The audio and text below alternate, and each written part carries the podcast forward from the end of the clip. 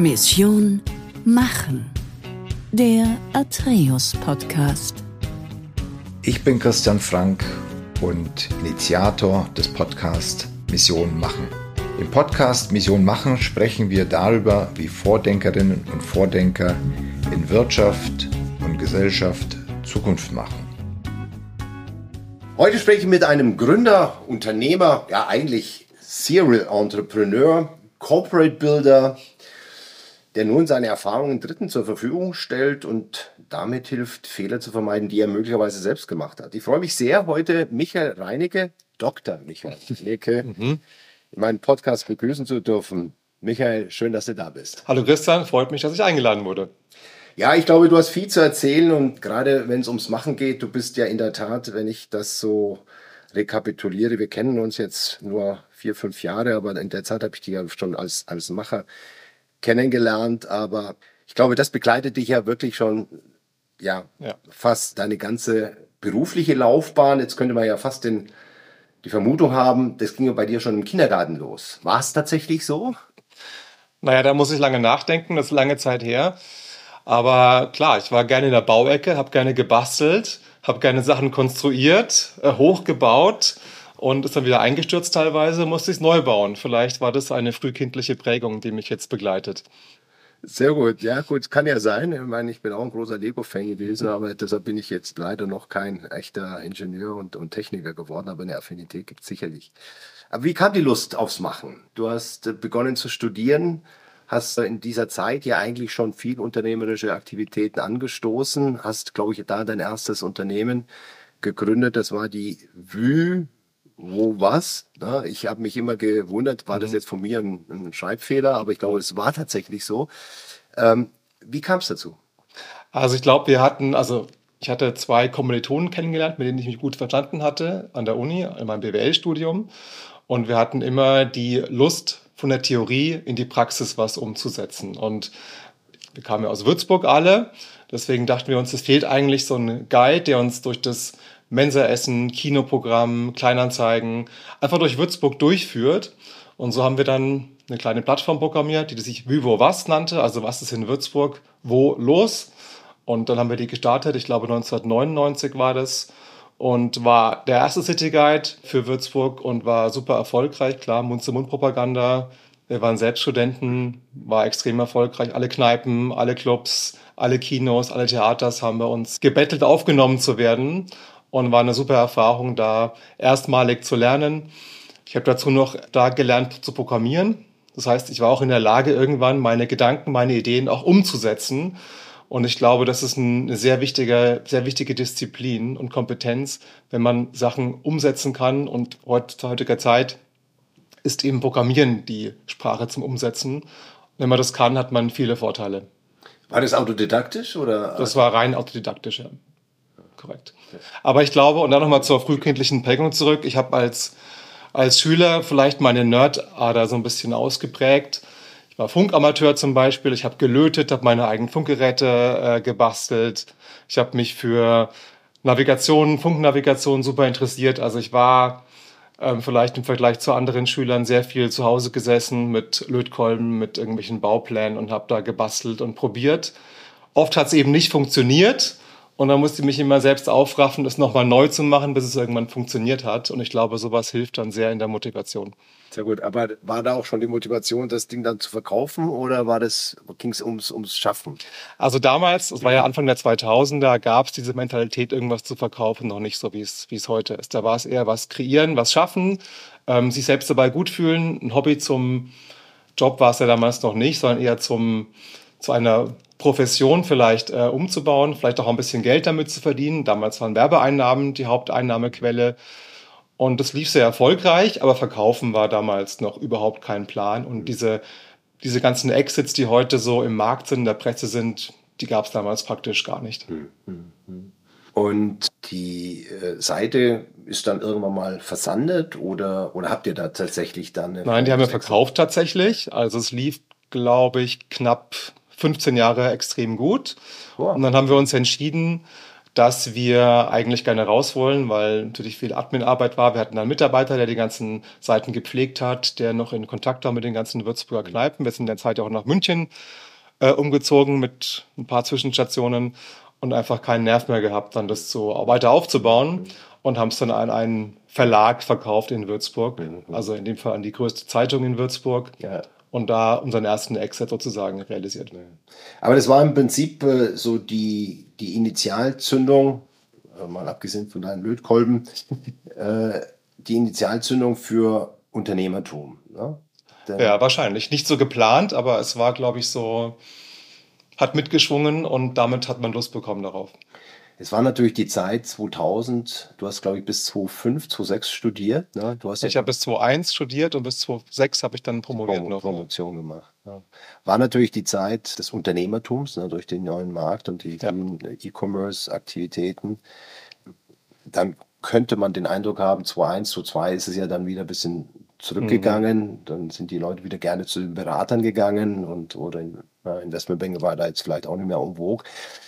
Aber bei dir blieb es quasi äh, der, der, Antrieb, ins hm. Unternehmertum zu gehen. Wann habt ihr bla bla bla, äh, nicht bla bla bla, äh, die äh, Mitfahr Mitfahrgelegenheit. Gelegenheit gegründet? Die haben wir 2001 gegründet. Also, also damals auch schon 2001 gegründet? Genau, gegründet, okay. ja. Aber auch damals konnten wir nicht viel Geld verdienen und Venture Capital gab es damals noch nicht. Also in den USA schon, in Deutschland war das überhaupt nicht ähm, reif. Und der Begriff war uns auch gar nicht bekannt, was Venture Capital ist. Das heißt, wir mussten letztlich irgendwie eine Attraktivität in der Seite schaffen, dass wir Werbeeinnahmen bekommen konnten. Und das lief am Anfang nicht schleppend, aber ich glaube, innerhalb von einem halben oder ganzen Jahr kam Traktion auf die Seite. Also gerade von Fahrten von Würzburg raus ja. und dann wieder zurück. Hm. Ähm, wir konnten es auch wie was perfekt integrieren auch. Das war unser Sprungbrett natürlich. Also Kleinanzeigen haben wir als Mitfahrgelegenheiten dort äh, annonciert. Und so haben wir sehr schnell Traktion bekommen und damit eben auch Werbeeinnahmen. Und dann lief es eigentlich jedes Jahr nach oben tendierend. Und wir waren dann, glaube ich, nach zwei Jahren der Marktführer. Also es gab schon einen Player vorher, die Mitfahrzentrale, die aber noch sehr, also recht undigital war und unseres Erachtens auch wenig innovativer. Ja, ja lief das parallel zu eurem oder deinem Promotionsstudium? Ja. Das hattest du quasi ja. in, der, in der Nacht gemacht, während Korrekt. du tagsüber in der Korrekt. Bibliothek saß? Ja. ja. Ich saß quasi tagsüber im Lehrstuhl. Ich hatte eine Lehrtätigkeit auch okay. und habe dann meine Urlaube, meine Abende, meine Wochenenden für Customer Care, für Presseanfragen, für Programmierung, Fehlerwarnende Software noch, Weiterentwicklungen genutzt. Ich hatte ja auch zwei Partner, die haben mich da auch mit unterstützt natürlich, haben dann so ein bisschen die Aufgaben geteilt, mhm. aber das war eigentlich Freizeitbeschäftigung. Ja. Aber irgendwann mal wurde es ernst. Irgendwann mal wurde es Profession. Genau, ich wurde 2006, dann war ich fertig mit der Promotion und dann war genau die Entscheidung, Beratung versus Weitermachen. Dann kam hinzu, dass gerade die WM war, also die mhm. Fußball-WM 2006. Und dann war ich der Gedanke, na, wir müssen da jetzt irgendwas äh, bauen für die WM. Mhm. Und ähm, wir hatten damals auch schon ganz gute Einnahmen durch einen guten Werbedeal. Also es konnte eine Person sich finanzieren. Mhm. Und dann war für mich eigentlich klar, ich mache das jetzt mal ein Jahr und habe mich dann bin nach München gezogen. Ich war ja während der Promotion in Freiburg, Barcelona und in Bayreuth. Bin nach München gezogen zu meinen beiden Partnern und dann habe ich es als erster festangestellter Mitarbeiter, Geschäftsführer voll vorangetrieben. Ja, ja die Frage, die sich ja dann auch immer stellt, was, worauf kommt es denn eigentlich beim Gründen an? Ähm, die Tatsache, dass du dich dann voll committed hast, sicherlich eine Verpflichtung. Also das Commitment, das volle Commitment. Mhm. Was, was, was, was gibt es sonst noch? Also ich glaube, wichtig ist auf jeden Fall ein, ein Durchhaltevermögen und die ja. Bereitschaft, Fehler zu machen. Und ich glaube, das durchzieht sich in meiner, in unserer Karriere sehr stark, dass man eigentlich bereit sein muss, Fehler zu machen, und dann aus den Fehlern zu lernen und zunächst mal besser zu machen. Mhm. Und wenn man dazu nicht bereit ist, dann kann man nicht lernen mhm. und kommt nicht ähm, voran. Ist das eigentlich ein Verhalten, dass man lernt, also Fehler zuzulassen oder was eigentlich ganz normal erscheint, aber uns abgewöhnt wird? Hm, ich glaube, es ist eine Prägung tatsächlich. Also ich glaube, wenn man länger in einem Arbeitsverhältnis ist, gerade in Konzernen sehen wir das mhm. sehr oft, dann ist eigentlich Fehler Resilienz, also Fehler, die Bereitschaft, Fehler zu machen, sie zuzugeben, wurde uns eigentlich abtrainiert. Mhm. Man sollte immer glänzen und äh, mit Erfolgen ähm, dastehen, was dazu führt, dass man eigentlich keine riskanten Dinge angeht. Und damit wird Innovation auf dem Keim erstickt. Mhm. Ja, das ist sicherlich ein Punkt, da kommen wir sicherlich auch nochmal drauf zu sprechen in deiner heutigen Rolle. Ähm, wie ging es dann weiter? Ja, wir haben dann entschieden, dass wir expandieren, dass wir Österreich-Schweiz machen. Dann haben wir angefangen, die ersten. Das Mitar war dann in welchem Zeit? 2007, 2007, also ein Jahr später schon. Da habe ich dann auch nicht angefangen, mich richtig zu committen, in der Form von, wir machen das länger. Und dann gab es irgendwann auch ein ähm, Verkaufsangebot schon von dem Wettbewerber, den ich vorhin hm. nannte, das wir ausgeschlagen haben, weil wir einfach schon so stark am Wachsen waren und der Umsatz schon ähm, so gut war. Also er war in dem Fall schon gut sechsstellig, also konnten uns gut finanzieren und auch Programmierer entsprechend einstellen, um auch ein Redesign zu machen, die Software nochmal neu zu bauen. Auch das ist ein großer Schritt gewesen, nochmal die alte Software über den Haufen zu werfen und komplett neu zu machen. Also quasi sich zu überdenken und komplett loszulassen. Ne? Richtig, ja. Mhm und vor allem sie so aufzustellen, dass sie skalierfähig wird. Mhm. Dass wir fremde Sprachen einbauen konnten, dass wir Länderversionen einbauen konnten, Features in Ländern ein- und abschalten konnten. Das war Grundlagenarbeit, die aber dringend notwendig mhm. war. Genau, und dann kam irgendwann 2009 die Anfrage von einem Venture Capital Geber. Ähm, das war dann die Zeit, wo auch aus den USA diese ganzen Themen rübergeschwappt sind mit, mhm. es gibt Exits, ähm, der Begriff Startup wurde geprägt. Wir haben uns am Anfang auch gefragt, okay, Startup, sind wir ein Startup? Hm, ja, sind wir eigentlich ein mhm. Startup. Und das Angebot haben wir erst ausgeschlagen, weil es uns zu fremd war. Mhm. Und dann haben wir uns aber nochmal zusammengesetzt und gesagt, okay, ich glaube, Geld aufzunehmen ist genau das Richtige mhm. und jetzt zu wachsen. Das war 2009. Mhm. Und dann war plötzlich Geld vorhanden, ins Ausland mhm. massiv zu gehen, also ins fremdsprachige Ausland zu gehen. Dann haben wir Griechenland als Test gestartet, Frankreich, Polen, ähm, Spanien, UK und Italien. Leute eingestellt für jedes Land, also ein Country Manager, und dann angefangen dort zu säen mhm. und entsprechend Traffic aufzubauen. Mhm. mhm. Das war 2009, würde sagen bis 2010. In einer Zeit, die damals ja, glaube ich, auch nach der, ähm, nach der Finanzkrise mhm. ein bisschen shaky war. Ja. ja. Ja. Auch da hat das Venture Capital Geld natürlich geholfen, weil wir in der Zeit einfach eine Sicherheit hatten und Leute einstellen konnten. Also genau richtig auch und für das Thema Mitfahrgelegenheiten, was ja auch eher eine Gruppe anspricht, die das Geld im Auge hat, mhm. finde ich sehr gut ist, gerade in der Finanzkrise, das zu starten und groß zu machen. Ja, ja. Wie muss man sich vorstellen auf der, auf der People-Seite, wie sich das skalierte? Ihr hattet mhm. zu viert, zu dritt, zu viert gestartet, zu dritt gestartet, ja. 2006 äh, vermutlich, in der Zeit Commitment gezeigt. So, und vier, fünf Jahre später, 2009, 2010. Genau, wir konnten, glaube ich, mit 2009 waren wir dann zehn Leute ja. entsprechend. 2011 ungefähr 30. Mhm. Und 2015, wenn wir jetzt mal so weit vorausschauen wollten, waren wir knapp 100 Leute. Mhm. mhm. Damit konntet ihr entsprechend gut skalieren und, und die Märkte gut abdecken. Ja, das ging gut. Also klar, mehr Leute helfen, manchmal auch deutlich mehr, ja. gerade weil viele Prozesse parallel laufen mussten, ja, auch ja. gerade Features, Programmierung musste laufen. Aber es war, glaube ich, eine sehr gesunde Zahl. Hm, hm. Ja, und dann habt ihr irgendwann mal gesagt, jetzt reicht's. Genau, wir hatten ein sehr gutes Angebot bekommen. Vielleicht bevor ich, bevor du ja. weiter, weiter redest, Michael, wenn ich sage, es reicht, ist natürlich äh, schnell dahingesagt, aber man gründet ja vermutlich aus einer eigenen Motivation, äh, aus einer bestimmten Motivation, so wollte ich sagen. Ich glaube, da ist das Machen, das Gestalten, das Neumachen vermutlich mhm. ganz entscheidend. Aber dann tritt vermutlich eine Phase ein, wo all das gar nicht mehr so in der Form realisierbar oder, oder sich darstellt. Oder, oder sagst du, nö, war eigentlich gar nicht so. Wir hatten jetzt nur gemeint, der nächste Skalierungsschritt ja. muss durch einen externen passieren. Also es war eigentlich so, dass wir schon gesehen haben, Mobilität wird sich weiter stark verändern und auch ja. stark verändern müssen. Mhm. Damals kam aus den USA gerade Uber in den, auch in den europäischen Markt mit ähm, vielen Demonstrationen von Taxifahrern. Ich erinnere mich da an, an Paris, wo ich auch selbst mein Opfer war. Keine Taxis gefahren am Flughafen, nirgendwo in der Stadt, weil eben Uber in den Markt eingetreten ist. Also wir wussten, Mobilität wird sich noch massiv ändern müssen in den nächsten Jahren.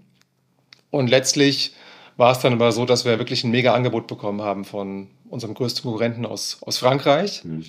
und die auch gerade eine große Finanzierungsrunde gemacht haben und damit einfach viel Kapital vorhanden war, um uns zu übernehmen. Und dann haben wir uns mit Investoren entschieden, das zu tun tatsächlich. Man muss ja auch sagen, wir haben das damals gemacht seit 15 Jahren, ja, ja. also echt eine lange Zeit. Und wir dachten uns, es muss vielleicht doch mal irgendwann was, was Neues kommen. Mhm. Und dann haben wir uns dazu entschlossen, diesen Schritt zu gehen. Ja, ja, das ist auch in der Tat eine lange Zeit. Ähm, wenn du da jetzt zurückblickst, äh, du hast gesagt, Fehler muss man machen dürfen. Aber was war tatsächlich dein größter Fehler oder deine drei größten Fehler, die du gemacht hast, wo du sagst, oh Gott, never ever? Also wir haben viele Fehler gemacht, also auf drei zusammen zu subsumieren. Also ein Fehler war definitiv, dass wir äh, eine Gesellschafterstreitigkeit hatten, weil wir einen Vertrag nicht sauber ausgearbeitet haben. Ja. Das heißt, die Empfehlung ist immer hier mit guten Anwälten zu arbeiten und Verträge wirklich zu durchdenken, was ja. wäre wenn. Und das war auch zeitweise mal vor Situationen, die gar nicht gut hätten enden können. Also Thema Insolvenz war, mhm. War mal ähm, ein schleichendes Thema, das mhm. uns sehr belastet hat. Natürlich haben wir auch viel Geld investiert in Produktfeatures, mhm. die dann nicht funktioniert haben. Mhm. Und das führt mich eigentlich zurück auf dieses Thema Kundenzentrierung.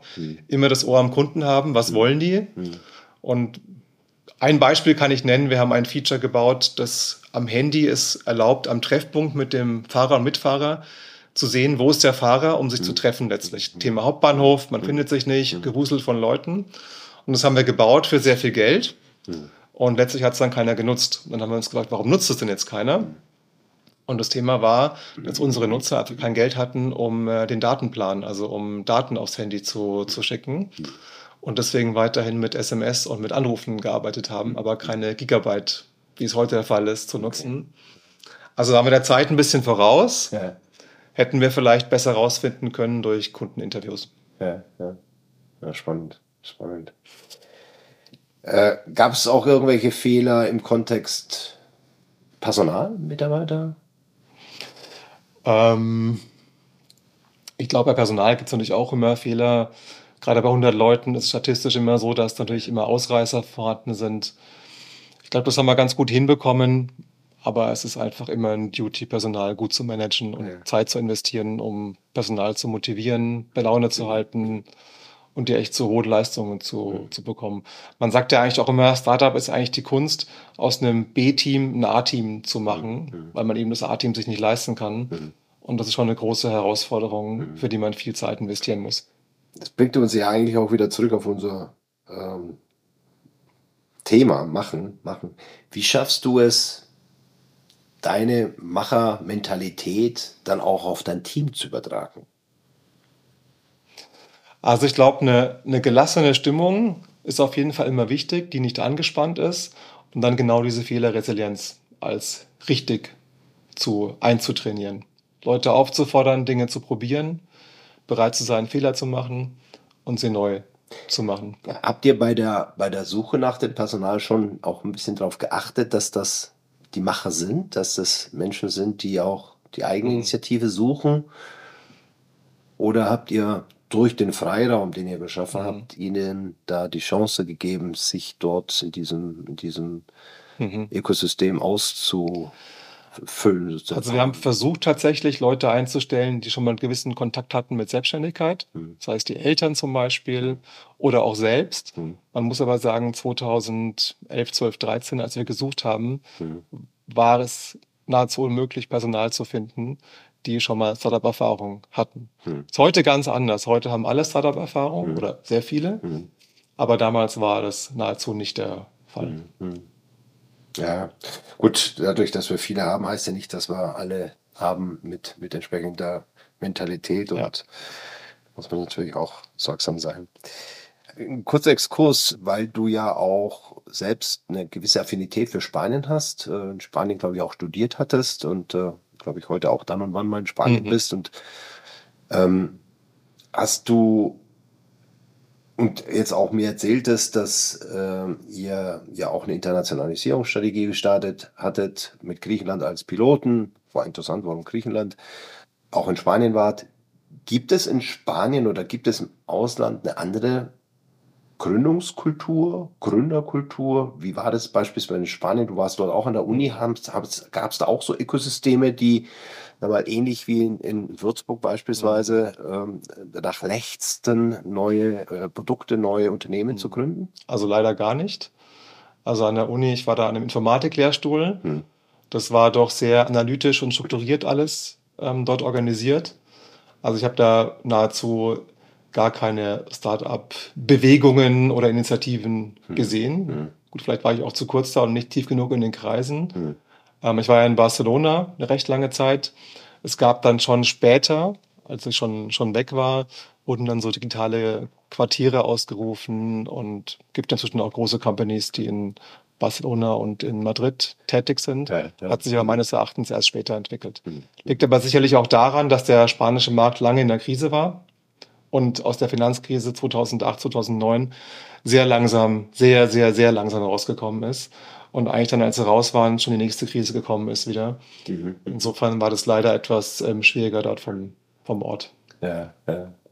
Jetzt hast du uns ja aufgezeigt, du hast als äh, junger Tech-Nerd mit dem Lötkolben mhm. erste Funkgeräte gebaut, was dann nach deinem Studium, während deines Studiums schon Unternehmer hast dich dann 2015 war es, 2014, 15, 16 äh, getrennt. Beziehungsweise, wenn man verkauft, muss man ja noch nicht quasi Richtig, zwangsläufig ja. aus dem Unternehmen ausscheiden. Ja. War auch bei uns so, 2015 war der Exit, der Verkauf, ja. das Closing. Und wir waren noch ein Jahr in der Geschäftsführung von BlaBlaCar für Deutschland dann und haben entsprechend dann die ähm, Transition mitgeleitet. Ja. Also ihr habt dafür gesorgt, dass das Unternehmen gut weiterläuft. In das weiterläuft, die Leute an Bord bleiben, wird. integriert wird, ja. Dinge in die richtige Richtung angeschossen werden. Dann habt ihr euch verabschiedet und äh, dann hat ein neues Kapitel für dich begonnen. Genau, ich habe mich erstmal aus dem Berufsleben verabschiedet. Ja. Ich äh, brauchte Urlaub und dachte, mache ich auf unbestimmte Zeit mal jetzt ähm, gar nichts. Ja. War dann in Australien, Indonesien, habe die Welt ein bisschen bereist, hat mir auch echt gut getan aber eigentlich nach einem guten Jahr gemerkt, dass mich das Intellektuelle einfach nicht, nicht mehr stimuliert. Ja. Ich brauche irgendwie Deadlines, ich brauche Herausforderungen, ich brauche jemanden, der mich anruft und irgendwas wissen möchte von mir. Ja. Und dann war eigentlich eine Zeit, die eigentlich eine Tiefe auch dargestellt hat, weil ich so ein bisschen gesucht habe, wo ist der Sinn eigentlich jetzt? Und dann kam ich eigentlich wieder zum Thema Gründen ja. und habe mich dann mit einem meiner damaligen Partner zusammengetan, erstmalig, und haben damals eine neue Company gegründet. Das ist die Eisbach. Das ist die Eisbach, wobei die Eisbach, und kommen wir vielleicht noch ein bisschen zu, ja eigentlich daraus besteht, dass sie eigene Startups ja, gründet. Ja. Und wir haben damals ein Lebensmittel-Startup okay. ähm, gegründet in den USA, in New York, ähm, das wir ungefähr ein Jahr lang gebaut haben. Und ging es eigentlich darum, mit einer künstlichen Intelligenz ähm, Kühlschränke inventarisieren zu können und dann entsprechend ein automatisches Wiederauffüllen zu bestellen. Okay. Leider gescheitert, lag daran, wir haben die künstliche Intelligenz nicht hinbekommen. Ja. Da war die Software und die Hardware zu langsam. Ja. Ich glaube, das ist noch nicht mal heute wirklich eine, eine gute Möglichkeit, das hinzubekommen. Wir waren damals einfach viel zu früh dran. Was waren die Triggerpunkte für, für diese, für, für die künstliche Intelligenz? Waren das, das, das Abfließen von Produkten oder, oder was war da? Genau, es war eigentlich ein Feststellen von ähm, Füllständen, von Benutzungen, von Verpackungen oder von Dingen, die im Kühlschrank waren, die rausgeholt worden sind, wieder reingestellt worden sind. Dann gab es dann eine Kamera im Kühlschrank, die erkennen sollte, ähm, wie ob das, das Produkt bewegt worden, dann die Marken erkennen konnte auf den Verpackungen und genau sagen konnte, aha, du hast jetzt noch drei Tüten Milch zum Beispiel vorhanden. Du verbrauchst aber die drei Tüten anhand deines Verbrauchs von den letzten Monaten innerhalb von zwei Tagen, also morgen bestellen. Ja. ja also doch wieder in die, in die Gründerzeit. Ja. Allerdings nur für ein Jahr, wenn ich das dann ja. richtig zusammenfasse. Und dann, was ist dann passiert? Dann ist, ist dann das Ereignis Company Building entstanden. Genau, dann wurden wir quasi öfter, immer öfter angesprochen von damaligen Partnern, von neuen Partnern, von Kunden, ob wir ihnen als Team helfen können, Innovationen zu erarbeiten, ja. Unternehmen zu bauen. Genau. Und dann ist für uns eigentlich dieser Begriff Business Building oder Venture Building Ja. entstanden. Genau. Weil ich habe mich schon gefragt, ich habe ja vorhin begonnen mal mit dieser für mich ganz einfachen Chronologie, Produkt, Nerd, äh, Lötkolben, äh, Funkgerät, Unternehmer, Gründer und dann eben quasi Company Building, ja. Aber man ist ja dann nicht mehr selbst im Driver Seat, sondern vielleicht noch im Co-Driver Seat, Mhm. aber man ist eher Berater. Also vielleicht ist man der Coach, man ist der Trainer.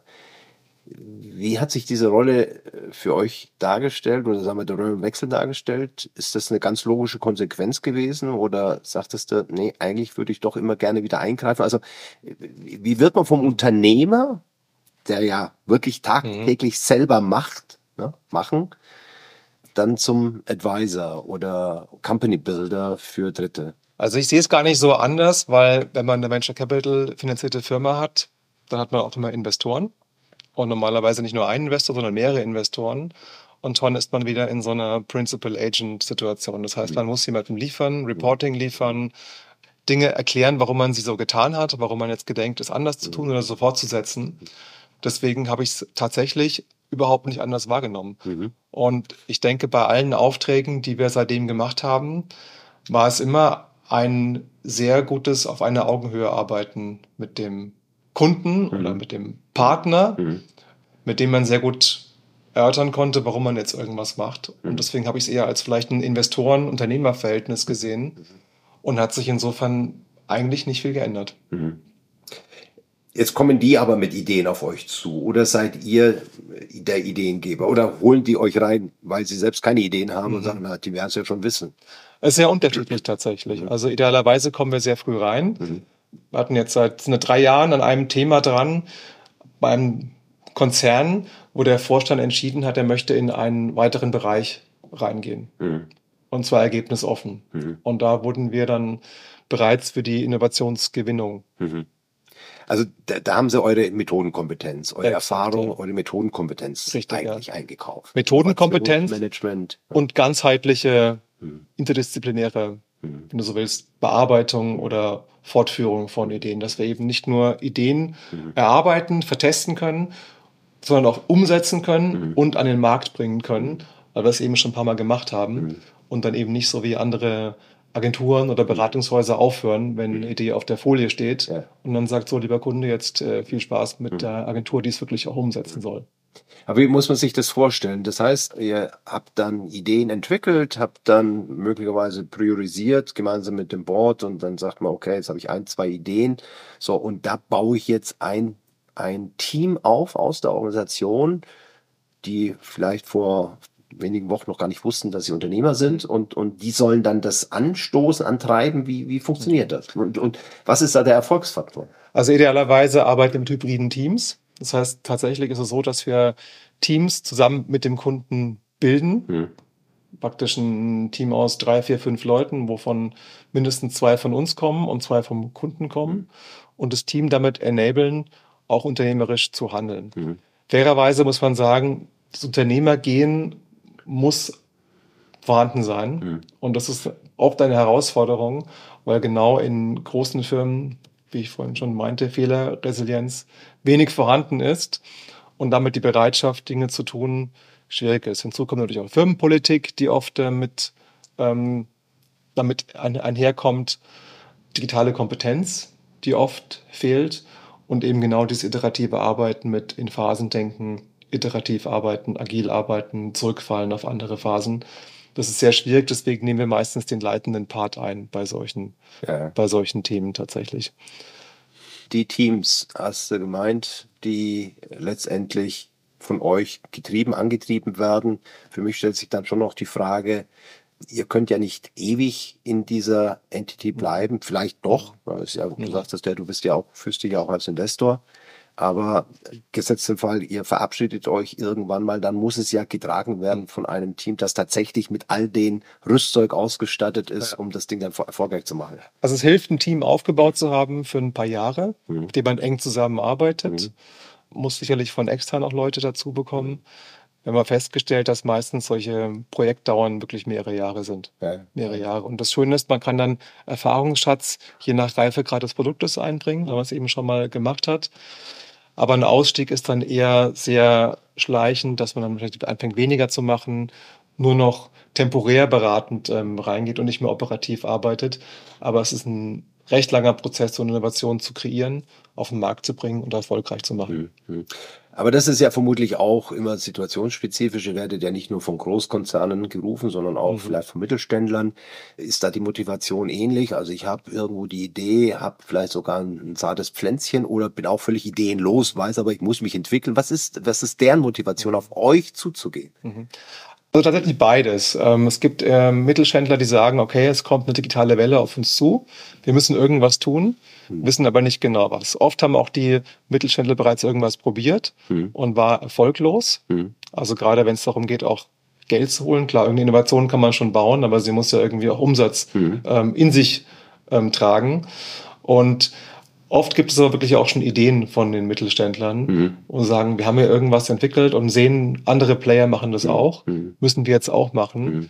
Wir haben keine Leute, keine. Kompetenz. Mhm. Wir brauchen Leute mit Erfahrung und entsprechend auch der Reputation und Vertrauen, das wir aufbauen können. Und dann kommen wir oft ins Spiel. Aber sind es dann eher neue Geschäftsmodelle oder sind das eher na, ich sag's mal, Digitalisierungs-, Automatisierungsprozess optimierende Themenstellungen? Also sind keine prozessoptimierenden Sachen, hm. weil die tragen ja eigentlich nur dem Kerngeschäft meistens bei.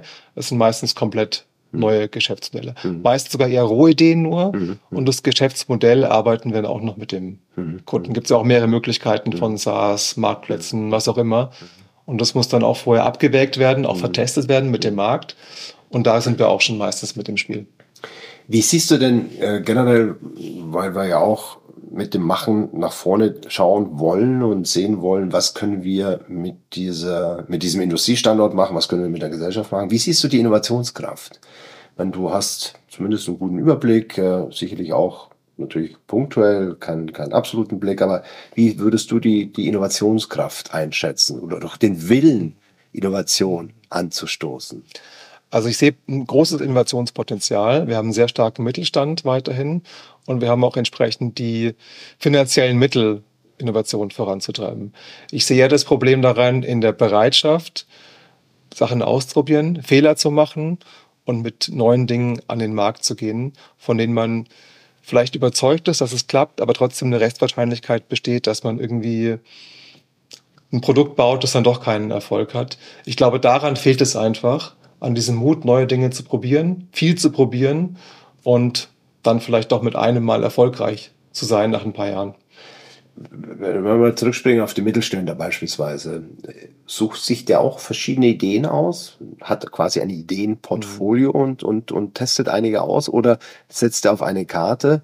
Ich meine, wenn das nicht erfolgreich ist, ist für ihn natürlich ein massives Investmentproblem, also beziehungsweise Cash-out gehabt und, und kein Return. Das, das könnte ihn schmerzen, ne? je nachdem, wie tief in Tasche ausgestattet ist. Was ist da euer Rat auch? Also wir würden empfehlen, tatsächlich mehrere, mehrere Pferde ins Rennen zu schicken. Alles auf einzusetzen, mag von der Komplexität natürlich geringer oder besser sein, besser handelbar sein. Aber ich finde, ein gutes Beispiel ist in der Uber oder Google, die praktisch jeden Monat ein neues Produkt launchen, mhm. vertesten mit dem Markt, mhm. schauen, ob es funktioniert, die nicht funktionierenden sofort abschreibt und beendet mhm. und die erfolgreichen weiter fördert. Mhm. Jetzt ist Google ein Konzern mit noch nicht wahnsinnig tiefen Taschen aber muss man ja auch nicht in der 100er ähm, Serie machen jeden Monat oder jedes ja. Jahr. Aber ich glaube, wenn man drei, vier starten würde als Mittelständler ja. und dann sehen würde nach einem Jahr, okay, das scheint zu laufen, das scheint nicht zu laufen, mhm. und dann die, ab, die, die nicht laufenden abzuschreiben und neue dafür wiederum zu starten, mhm. wäre das, glaube ich, ein sehr gutes Rezept, um auch in den nächsten zehn Jahren weiterhin erfolgreich zu sein. Mhm. mhm. Jetzt hast du die Company Building aufgebaut. Wie geht's weiter? Also macht aktuell sehr viel Spaß. Mhm. Und ähm, vielleicht nochmal das auch aufgreifen, was du vorhin sagtest, warum machen wir das eigentlich? Warum sind wir nicht Unternehmer? Mhm. Also wir fühlen uns weiterhin als Unternehmer und ich glaube, wir machen die Projekte auch so, als ob wir Unternehmer werden, als ob es unser eigenes mhm. Ding wäre. Das beschränkt uns vielleicht ein bisschen im eigenen Wachstum, weil wir eben keine Agentur mit 100 Leuten ähm, werden können. Bei uns ist jeder Partner auf jedem Projekt auch drauf, mhm. was, glaube ich, sehr auch zur Qualität der Projekte beiträgt. Aber was mir, da kann ich von mir sprechen, unheimlich viel Spaß macht, dass wir unheimlich viele Märkte, Produkte und Themen mhm. sehen dürfen. Wir müssen uns nicht auf ein Thema fokussieren, das wir dann weitere fünf bis zehn Jahre machen, sondern wir sind in so vielen Branchen aktiv und es gibt mir so einen breiten Blick in, in die Wirtschaft oder in die Branchen rein, den ich sonst nie bekommen würde. Und ich lerne so viele Leute kennen, mit denen ich sprechen kann, ähm, kann über Themen sprechen. Jetzt machen wir ein paar Themen im Agrarbereich. Ja. Wäre jetzt nie ein Thema für mich gewesen vor fünf mhm. Jahren. Mhm. Aber so kenne ich mich da jetzt in, in meinem Unterthema sehr gut aus. Und ich finde es sehr erweiternd. Habt ihr, du sagtest selbst, vor fünf Jahren hattest du über Agrar noch nicht viel gewusst. Jetzt seid ihr über dieses, über diesen Corporate auf diese Themen gestoßen. Mhm. Habt ihr selbst äh, Branche im Fokus, wo ihr sagt, da wollen wir insbesondere unseren Blick drauf werfen mhm. oder seid ihr da völlig offen? Wir sind völlig offen, gerade eben nicht, ja. weil wir glauben, dass die Innovationsmethoden immer die gleichen sind, ja. eben iterativ, agil zu arbeiten, in Phasen zu arbeiten. Ja. Und für das Fachliche haben wir immer Teams oder Personen vom Kunden, die uns fachlich da entsprechend beraten, anleiten, Fragen beantworten. Und wir haben es bisher immer geschafft, uns echt aufzuschlauen und zu wissen, was das Thema ist für den ja. Kunden und können es dann eigentlich recht gut vermischen. Ja. Noch eine Frage bezüglich Innovationsfähigkeit. Du sagtest auch, wir kommen immer wieder auf das Thema Fehlerresilienz. Wie schaffen wir es, diese, diese, diese Angst vom Scheitern wegzubekommen? Mhm. Also ich glaube, viele Kunden haben das gelöst, indem sie praktisch mit externen Leuten arbeiten, die fällen können, die versagen können, wenn man so mhm. im Englischen das wortwörtlich übersetzt. Und damit könnte man es im Notfall immer auf die externen ähm, schieben. Ich glaube, das ist eine ganz gute Möglichkeit, um eben nicht dieses interne Scheitern zu haben. Das ist eine kurzfristige Lösung. Ich glaube, langfristig und das merkt man ja schon mal in der Generation, dass jetzt alle ähm, oder viele Studenten, die aus der Uni rauskommen, eigentlich gründen wollen. Also unglaublich. Ich glaube, Arbeiten im Konzern, der Beratung hat so stark abgenommen, der Wunsch danach. Alle wollen was selbst machen. Deswegen denke ich, dass so ein Mentalitätswechsel jetzt sowieso automatisch kommt mit neuen Generationen. Das freut mich, wenn du das sagst, weil ich hatte den vielleicht auch nur sehr subjektiven Eindruck, dass diese Unternehmer, dieses Unternehmertum, was wir noch in den Anfang der 2000ern hatten und was dich ja letztendlich mhm. so auf der Welle mit mitgesogen äh, hatte, ähm, dass das abebnete und, und äh, dass wir da etwas wieder zurückhaltender sind. Äh, Leute sind nach Corona zumindest mhm. statistisch mehr zum Start gelaufen als in die, in die Selbstständigkeit. Du stellst das nicht fest? Ich stelle es auch fest, also ich kann nicht für, für alle durchschnittlich sprechen, aber ich sehe, dass sehr großer Anteil bereit ist, diese Risikoaversion zu tragen, mhm. mitzugehen.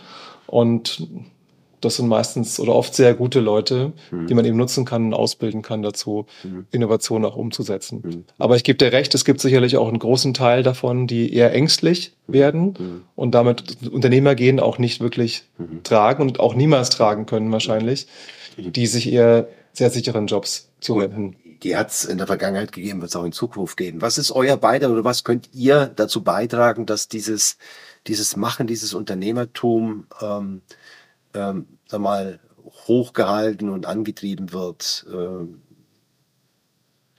Ich würde sagen, gute Projekte machen, gute Startups bauen, erfolgreiche Startups bauen. Das muss doch nicht mal sein, dass wir ein Unicorn bauen, also ein Milliardenunternehmen. Mhm. Es hilft oft auch schon Kunden, wenn wir ein Produkt bauen, das neue Kunden ranbringt, mhm. das langsam wachsende Umsätze bringt. Mhm. Und ich glaube, da müssen wir einfach mehr drüber sprechen, mhm. das mehr nach außen tragen, mhm. gute Projekte weiterhin machen. Und wir haben ja auch viele Marktbegleiter, die das auch gut machen. Insofern denke ich, müssen wir dazu kommen, dass wir mehr Innovation in den Markt bekommen, mhm. weil die kommt sowieso, aber sie kommt vom Ausland dann, mhm. gegebenenfalls, mhm. und dann überfährt sie uns. Mhm. Innovation machen, davon sprechen, das Investment in, in Deutschland oder in Europa halten und nicht äh, den Amerikanern den ja. Hof bereiten. Ihr seid ja dann gewissermaßen auch, also wenn ihr da als Company Builder mit in die Unternehmen geht und ich habe ja auch gefragt, wie schafft ihr es, diese Mitarbeiter, die jungen Leute dort eben anzustoßen? Ihr seid ja gewissermaßen Ambassadoren, Botschafter in der Organisation für mhm. Unternehmertum. Also habt ihr da auch einen speziellen Auftrag? Also werdet ihr da auch gewissermaßen angespitzt und sagt, hey, hau den mal ein bisschen ran oder coach den mal ein bisschen besser mhm. oder, oder äh, äh, wird diese Rolle auch von euren Kunden als solche äh, wahrgenommen? Wahrgenommen, beziehungsweise ähm, wird das von euch gefordert oder? Also tatsächlich recht selten. Mhm. Und ich muss auch sagen, das bekommt man nicht mit einer Session Nein, äh, hin. Ja, da müsste man schon wirklich langfristig dran arbeiten und auch an der Organisation tatsächlich arbeiten. Mhm. Also aber ihr seid ja mehrere Jahre an Bord, also mhm. ihr dieses. Äh, also wir können es für unser Team vielleicht schon mhm. einigermaßen mhm. eintrichtern, ja. wenn man das mal so hart formuliert. Aber ich denke, dass die Organisation gerade bei großen Organisationen meistens stärker ist und ähm, dann doch wieder mhm. die Firmenpolitik und äh, ich muss auf mich schauen im Konzern mhm. doch größer ist und stärker ist oft mhm. und damit das nicht langfristig anhält. Nochmal dieses Agrarinvest, große Corporate, der dort hinein investiert, dort eine Chance sieht. Was ist sein Ziel? Ist das dann irgendwo als Standalone äh, fahren zu laufen, einem Unternehmer in die Hand zu geben, möglicherweise zu verkaufen? Oder ist es die Integration zurück ins Reich und dann eben saubere Strukturen ab in die Hierarchie? Was, was ist also der? Also, das ist zum Glück offen gehalten oft. Hm. Also sind alle Möglichkeiten hm. vorhanden. Hm. Wir haben gerade zwei Projekte im Agrarbereich. Bei dem einen ist ganz klar ein Exit geplant hm. in fünf bis zehn Jahren. Da geht es um einen Marktplatz, den wir aufbauen in Europa für den, die Vermietung von Landmaschinen zwischen Landwirten. Hm. Das ist aktuell noch sehr digi äh, nicht digital hm. funktioniert. Und das andere ist ein ähm, Fintech in Brasilien, das wir aufbauen für die Vorfinanzierung von Betriebsmitteln von äh, Landwirten. Da geht es eher darum, eigentlich ein Joint Venture aufzubauen mhm. mit anderen Playern im Markt mhm. und damit kontinuierliche Zahlungszuflüsse zu realisieren. Mhm. mhm. Hat aber Potenzial für ein Standalone, für eine Standalone-Einheit. Hätte es, genau. Hätte es, ja. Ja, sehr spannend, lieber Michael. Also vom Unternehmer zum Advisor und doch wieder zum Unternehmer. Also es hat sich nichts geändert. Was sind deine Learnings? Was kannst du heute so, so mitgeben? Also ich denke, den, den Mut zu haben, Innovationen anzugehen. Ich denke, abwarten ist die, die falsche Methodik. Die wird uns irgendwann überrollen und sehen wir auch schon in einigen äh, Branchen, die, die wir jetzt nicht mehr maßgeblich besetzen. Mhm. Ich denke, den Mut zu haben, Fehler zu begehen, neue Dinge auszuprobieren und dann einfach auf Fehler oder auf Learnings vom Markt zu reagieren und neu zu machen. Und das ein bisschen als, nicht nur als Duty als Aufgabe zu sehen, sondern auch als Spaß und eigenes Unternehmertum wieder zu begreifen und damit einen Markt zu schaffen und ein neues Produkt zu schaffen, das langfristig erfolgreich sein kann. Mhm. Was machst du sonst, wenn du nicht äh, Unternehmer bist? Also ich versuche mein privates Leben mit viel Sport und vielen Ausflügen mhm. zu, ja, zu verbessern, sage ich mal so weniger zu sitzen, mehr rumzulaufen, meinen Körper ein bisschen davon abzuhalten, ein, ein reiner Sitzkörper zu, zu werden. Ja, ich habe noch viele Hobbys, die ich leider zu wenig Zeit habe. Das, die Funktechnik ähm, ist leider ganz zurückentwickelt. Da würde ich gerne mehr machen. Ähm, interessiere mich sehr für Kulturen, bin gerne in Spanien, wie du auch schon vorhin gesagt hast. Ähm, reise sehr gerne, wandere sehr gerne. Das hilft mir, glaube ich, gut abzuschalten von dem Alltag. Wenn man doch in mehreren Projekten drin ist, ist man doch einfach intellektuell immer sehr gefordert ja. und da hilft es körperlich, sich zu engagieren. Ja, genau. Mensana corpore sano. Lieber Michael, herzlichen Dank. Ich habe mich sehr gefreut, dass du einen kleinen Einblick gegeben hast in das Leben eines Gründers und eines Postgründers, der dann doch wieder Gründer und Unternehmer geworden ist. Herzlichen Dank für deine Zeit und weiterhin viel Erfolg. Vielen Dank, Christian.